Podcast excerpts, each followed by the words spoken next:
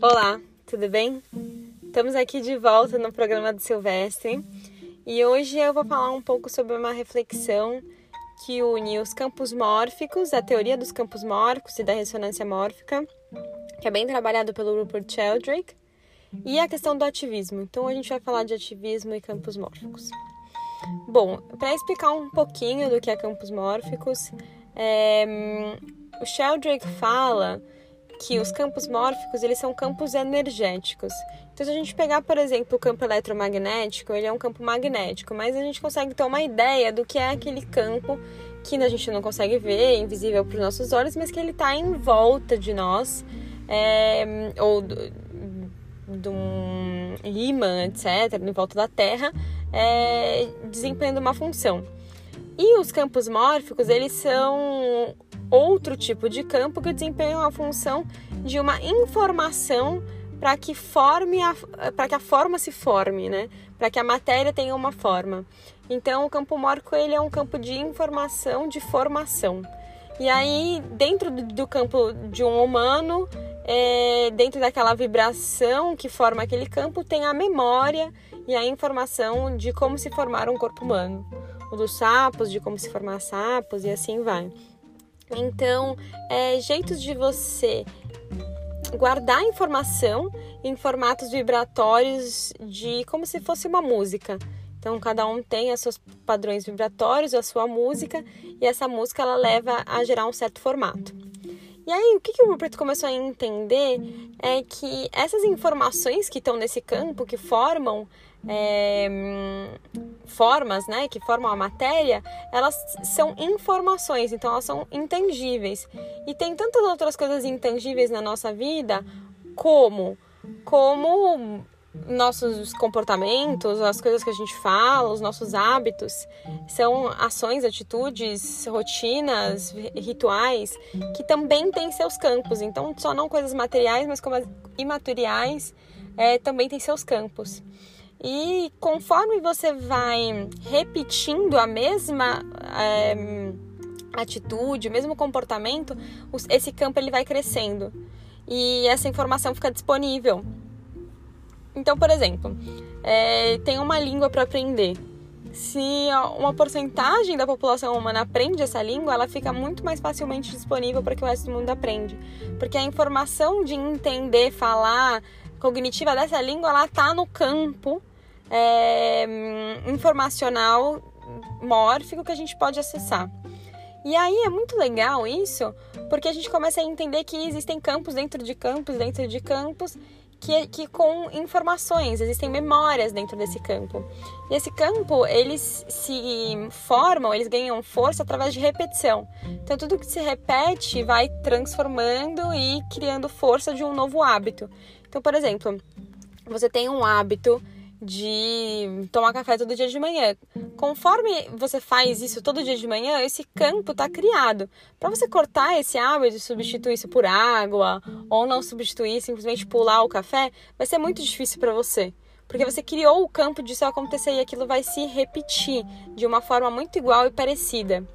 É, então, para a gente quebrar campos, a gente precisa de alguma força de mudança com repetição. Então, primeiro, repetição. Segundo, ela precisa ser parecida todos os dias. Porque os campos de formações de matéria, o que, que a gente aprende deles? Que eles repetem ao mesmo padrão, com frequência, todos os dias.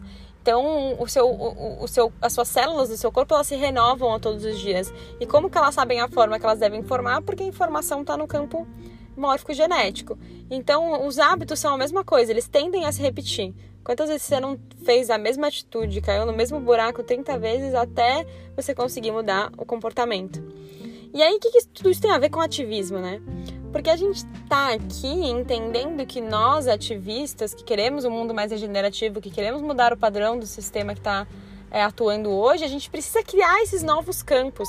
A gente precisa de frequência, de repetição, a gente precisa estar é, tá fazendo a mesma coisa todos os dias.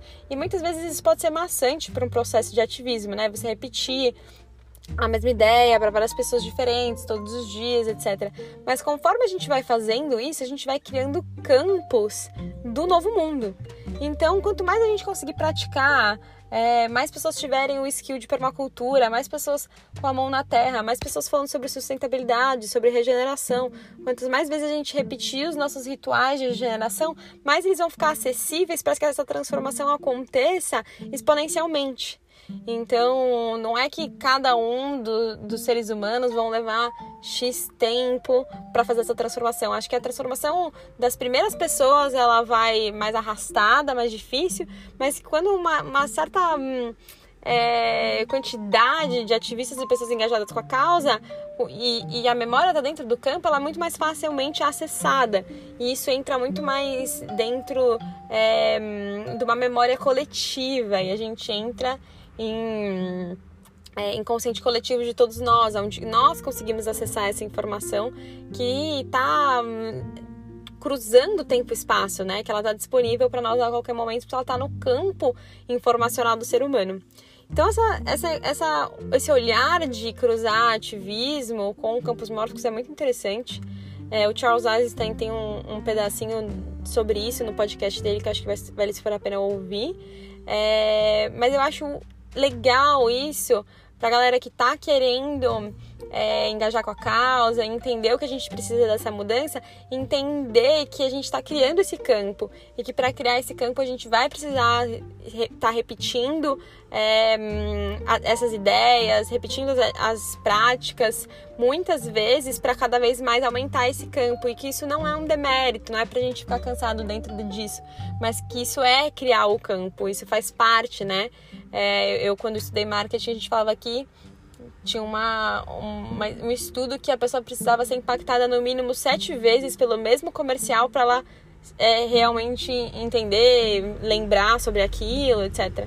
Então, quantas vezes a gente precisa ser impactado sobre uma coisa que é uma mudança de vida, uma mudança sistêmica muito grande? Talvez muito mais do que sete vezes, né?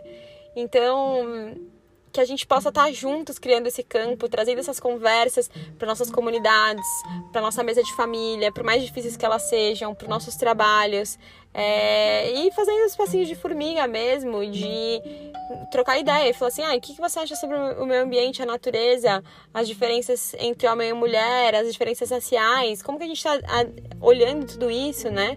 Qual a narrativa da minha vida, sobre o que eu vivo, é, então, para a gente mudar esse campo desse sistema predominante hoje, a gente precisa, é, com certeza, de várias pessoas trabalhando nesse campo novo.